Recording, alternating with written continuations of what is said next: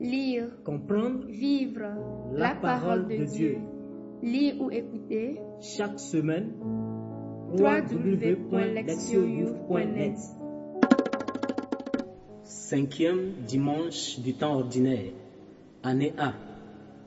Priez. Psaume 12, versets 4 à 9.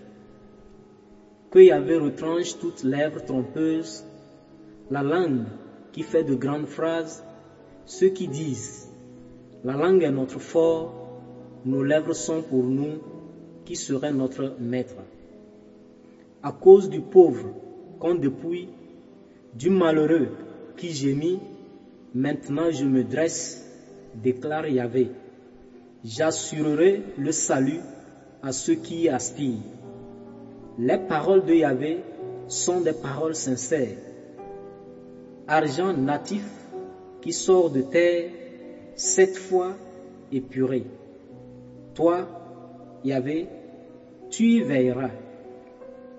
Tu le protégeras d'une telle engeance à jamais.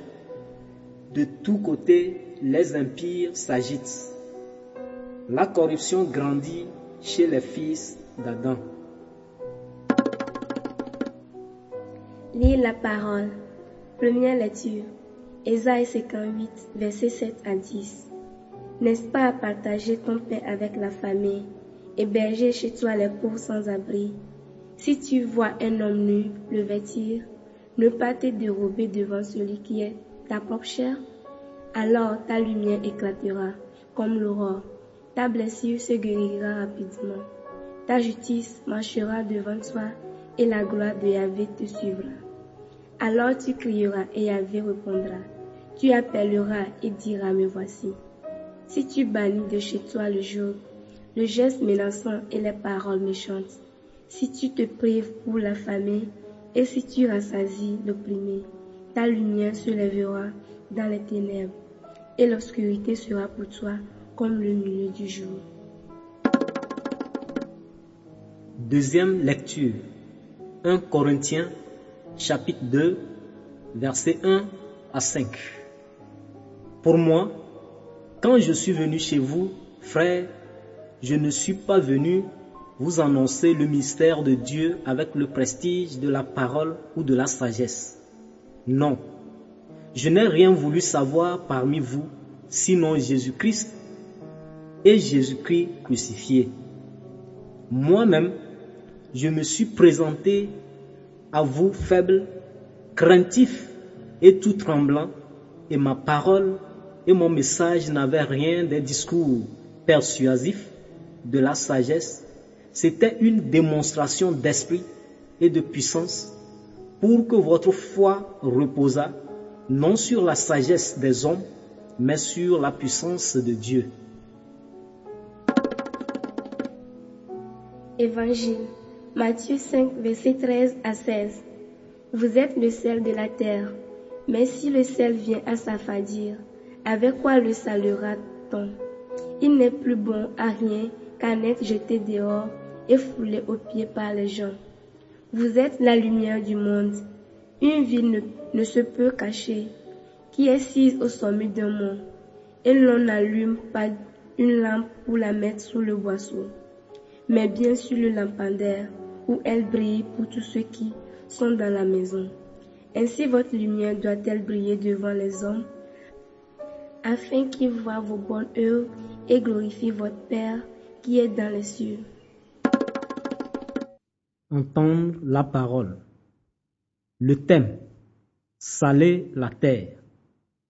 Dimanche dernier, nous avons réfléchi sur la tension que suscitent souvent les manières d'agir de Dieu et le comportement censé être celui des croyants avec les valeurs et les attitudes de la société globale. La liturgie de ce dimanche continue sur la question de l'être disciple, insistant sur le fait que les mœurs de Dieu doivent se manifester dans et à travers ceux qui mettent leur foi en lui. L'oracle d'Ésaïe que nous lisons doit être compris en fonction du contexte dans lequel il se situe, c'est-à-dire plus particulièrement Isaïe 58, versets 1 à 7. Ce passage contient une série de questions que se posaient les Israélites.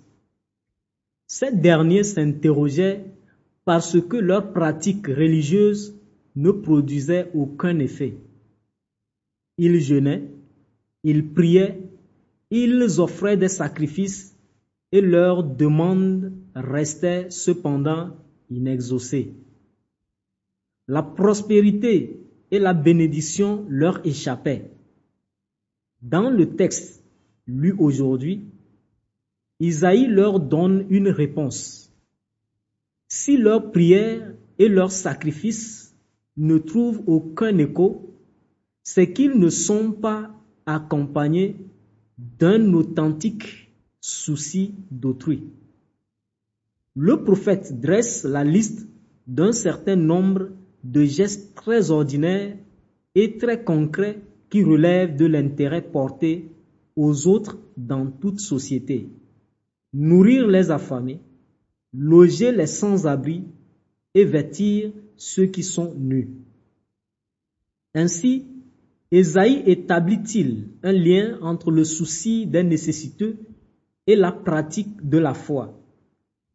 Une telle connexion s'avère indispensable car elle contribue à rendre Dieu présent dans le monde et lui laisse le champ libre pour qu'il réponde aux prières.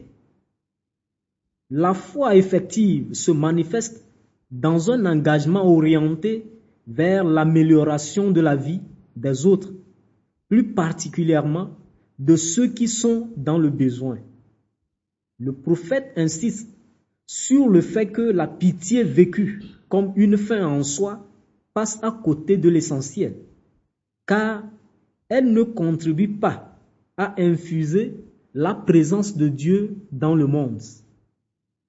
Poursuivant sa conversation avec les Corinthiens, Paul parle de sa façon de proclamer l'Évangile.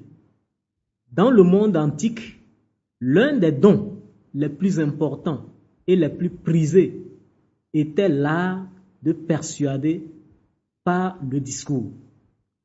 Les orateurs grecs se glorifiaient de leur capacité à prouver tout ce qu'ils voulaient grâce à une habile rhétorique. Nous savons qu'à cette époque se tenaient des compétitions oratoires au cours desquelles l'orateur devait prouver tel ou tel point dans un premier discours et nier ce même point dans un second. Paul se préfère à ce tard d'utiliser des paroles de sagesse. Il est probable que certains de ses adversaires l'accusaient de manipuler les Corinthiens grâce à la rhétorique pour les amener à le recevoir et à accepter son message. Paul se défend vigoureusement de cette accusation. Il souligne l'attitude empreinte de douceur qui fut la sienne quand il se trouvait parmi eux. Il a parlé alors sans faire appel à un langage persuasif et aux, conventions de la rhétorique. Bien plutôt, il a proclamé l'Évangile dans une démonstration faite dans la puissance de l'Esprit. L'authenticité de son message n'a pas reçu sa confirmation d'un langage persuasif, mais de la manifestation de l'œuvre accomplie par l'Évangile dans sa propre personne. Sa foi l'avait transformé et l'on pouvait constater les effets de ce changement dans sa vie. Pour l'heure, il ne donne pas plus de détails, mais nous savons ce qu'il a voulu signifier grâce à sa seconde lettre aux Corinthiens. L'Esprit et la puissance de Dieu l'ont conduit à se consacrer totalement à la prédication de l'Évangile, ainsi qu'à susciter la foi d'autrui et à la faire grandir. C'est 2 Corinthiens chapitre 11 versets 23 à 29 qui en donne le témoignage le plus évident. L'apôtre y décrit comme il n'a cessé d'aligner son existence sur cet appel de porter l'évangile au monde. Rien n'a pu l'arrêter quand il s'agissait de prêcher et de faire accepter la bonne nouvelle. Sa foi était efficace et vécue dans une consécration absolue à la tâche de porter aux autres Jésus-Christ. Le texte de l'Évangile poursuit en mettant l'accent sur la nécessité d'une manifestation visible de la foi. Matthieu utilise deux métaphores, celle du sel et de la lumière, pour souligner le fait qu'être un disciple chrétien doit avoir un impact sur le monde. Le sel a une raison d'être qui consiste à modifier le goût des aliments, autrement dit, à les changer en quelque chose de différent. S'il n'accomplit pas ce pourquoi il est fait, s'il perd sa saveur et ne produit aucun changement, il n'est plus du sel. Tout cela s'appliquant à l'état de disciple, si ce dernier n'a pas d'impact sur le monde qui l'entoure et ne produit aucune transformation, il n'est plus un disciple. La métaphore de la lumière a une fonction similaire. Dans l'écriture, celle-ci symbolise habituellement la révélation et la foi. La ville située sur une hauteur est clairement visible, tout particulièrement la nuit, à cause de sa situation et de ses lumières qui brillent, elle dissipe les ténèbres et permet de s'orienter. De même, la véritable fonction d'une lampe est d'allumer et d'être vue. Cacher la lampe ou couvrir la lumière lui ôte sa raison d'être.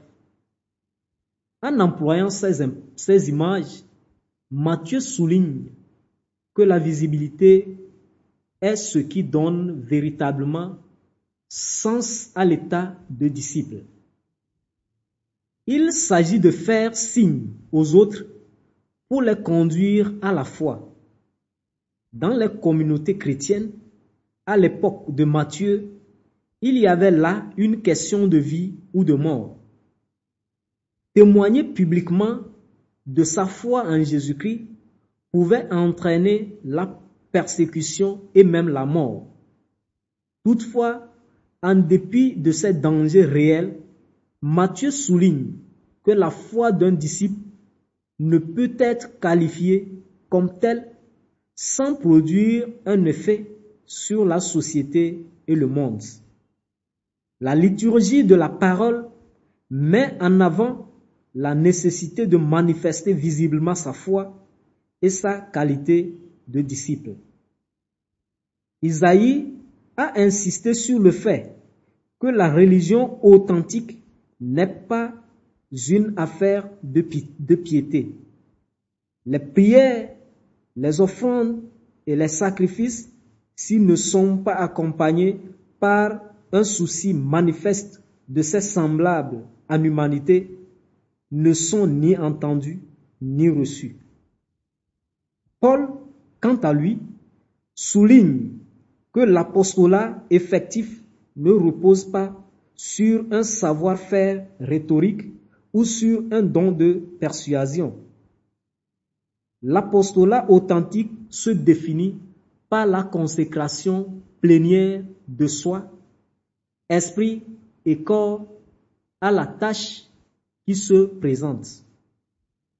Matthieu, lui, enseigne que l'état de disciple doit servir deux buts pratiques. Pour ce qui est du premier, Il s'agit d'être le sel de la terre, autrement dit, de changer le monde alentour d'une manière visible. Pour ceux qui est du second, être disciple revient à être la lumière du monde, c'est-à-dire un exemple de foi, afin de guider les autres vers Dieu. Ainsi, le disciple devra saler la terre, incarner les voies de Dieu dans le monde, de telle sorte que celui-ci puisse se transformer. Une telle influence perceptible rend la foi pertinente, mais peut également susciter des oppositions, comme ce fut le cas pour la communauté de Matthieu. Toutefois, l'assurance de la protection divine demeure ainsi que l'exprime le psalmiste. Toi, ô Seigneur, tu nous gardes à jamais. Écoutez la parole de Dieu. La thématique de ce dimanche consiste à nous appeler, nous les disciples de Jésus, celle de la terre et lumière du monde. Jésus a utilisé les métaphores du sel et de la lumière pour définir notre façon d'être et de vivre lorsque nous nous conformons à son enseignement. La lumière est indispensable pour la vie elle-même, tandis que le sel améliore le goût de notre nourriture. Les aliments salés acquérant de la saveur et une spécificité. Pour commencer, le sel est de couleur blanche. Dans l'écriture, le blanc symbolise la sainteté et la pureté. L'évangile de Matthieu affirme Heureux les cœurs purs, car ils verront Dieu. En tant que sel de la terre, nous devons être purs de cœur. Toutefois, comment peut-on être pur dans un monde où, chaque jour, nous sommes affrontés à de si nombreuses tentations la pureté est-elle possible quand nous tombons si fréquemment dans le péché? Oui, elle est possible grâce à l'examen de conscience quotidien et à la célébration régulière du sacrement de réconciliation. Ces pratiques nous enseignent à faire les choix justes et elles contribuent à nous purifier de nos péchés. La deuxième propriété du sel est la saveur. Le sel donne du goût et du piquant aux aliments. Nous en utilisons à presque tous les repas. Comme le sel, nous sommes appelés à donner de la saveur au monde. En effet, la vie cesse d'avoir du sens si nous ne faisons les choses que de manière purement routinière. Nous pouvons donner du piment et du goût au monde de deux façons. En premier lieu, Isaïe nous dit que Dieu ne s'intéresse pas à une piété des lèvres, qui se manifeste uniquement dans les prières, les jeûnes et l'accomplissement des devoirs religieux. Tout cela est important, mais doit aller de pair avec l'intention aux plus démunis et aux plus vulnérables de nos semblables. En second lieu, il s'agit de partager des paroles d'encouragement avec ceux qui ont perdu toute envie de vivre parce qu'ils ne voient plus le sens et la valeur de ce qu'ils font. Ceux que nous, toucherons ainsi pourront alors faire une expérience différente de la vie. Le sel a également des propriétés curatives. Quand nous nous coupons ou avons une blessure dans la bouche, la piqûre du sel sur la blessure contribue à ce qu'elle guérisse plus vite. En tant que chrétien, nous devons piquer le monde avec des remarques, des critiques et des rectifications lorsque les choses ne se déroulent pas selon la justice et la charité. La haine, la jalousie, l'oppression et l'exploitation blessent nos communautés et nos familles. Nous sommes appelés à être des vecteurs de guérison. Mais pour que ce processus puisse s'engager, une piqûre initiale est parfois nécessaire. Enfin, le sel est aussi utilisé pour préserver la nourriture de la pourriture ou de la décomposition. En tant que chrétiens, nous sommes censés aider notre société à se garder de la dégradation due à la corruption, au déclin de la moralité, au tribalisme, au racisme, à l'égocentrisme. Saler la terre signifie que, sur le plan moral, les chrétiens devraient faire office d'antibiotiques.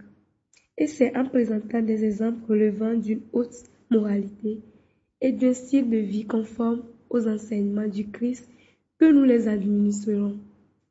Le monde se corrompt quand personne n'a le courage de distinguer le bon du mauvais et de le déclarer publiquement. Quoi qu'il puisse en coûter, nous sommes appelés à apporter la lumière et à sauvegarder les valeurs morales et un style de vie, de vie digne. Jésus nous met en garde contre la perte de notre capacité à saler.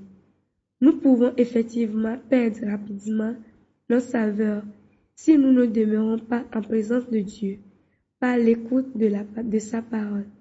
Or, quand le sel perd sa saveur, il devient inutile et même corrosif. Il ne peut même pas être utilisé comme engrais. Voilà donc qui est tout à la fois un encouragement et un avertissement pour nous. Alors, ta lumière se lèvera dans, dans les ténèbres et ton obscurité deviendra comme le soleil en plein midi.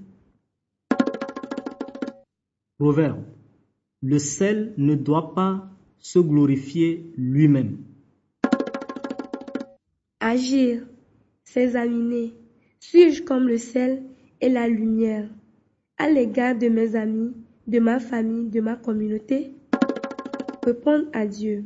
Aujourd'hui, je prends une résolution et je promets à Dieu que tout au long de cette semaine, j'agirai de manière à donner de la saveur, du goût, du sens à la vie de ce que je raconterai. Répondre à notre monde. Identifiez une personne de votre entourage qui a besoin de sel et de lumière. Décidez de ce que vous allez faire et comment vous allez rendre sa vie plus savoureuse. En tant que groupe, discutez et identifiez une ou des personnes vulnérables dans votre groupe ou votre communauté à qui vous pourriez offrir une aide matérielle, par exemple de la nourriture, de l'argent, des vêtements, ou à qui vous pourriez même proposer vos services pour faire le ménage. Et cela en tant qu'expression d'une foi authentique et de votre engagement à l'égard de Dieu. Priez. Seigneur, envoie ta lumière dans tous les domaines de nos vies. Puisse-t-elle briller à travers chaque relation, chaque activité et dans chaque parole que nous préférerons. Seigneur, fais de nous le sel de la terre, que notre vie apporte lumière et espoir, joie et paix à ceux qui en ont le plus besoin. Nous te le demandons par le Christ notre Seigneur. Amen. Lectionnews.net Lire, Comprendre, vivre la parole de Dieu. Lire ou écouter chaque semaine www.lectionnews.net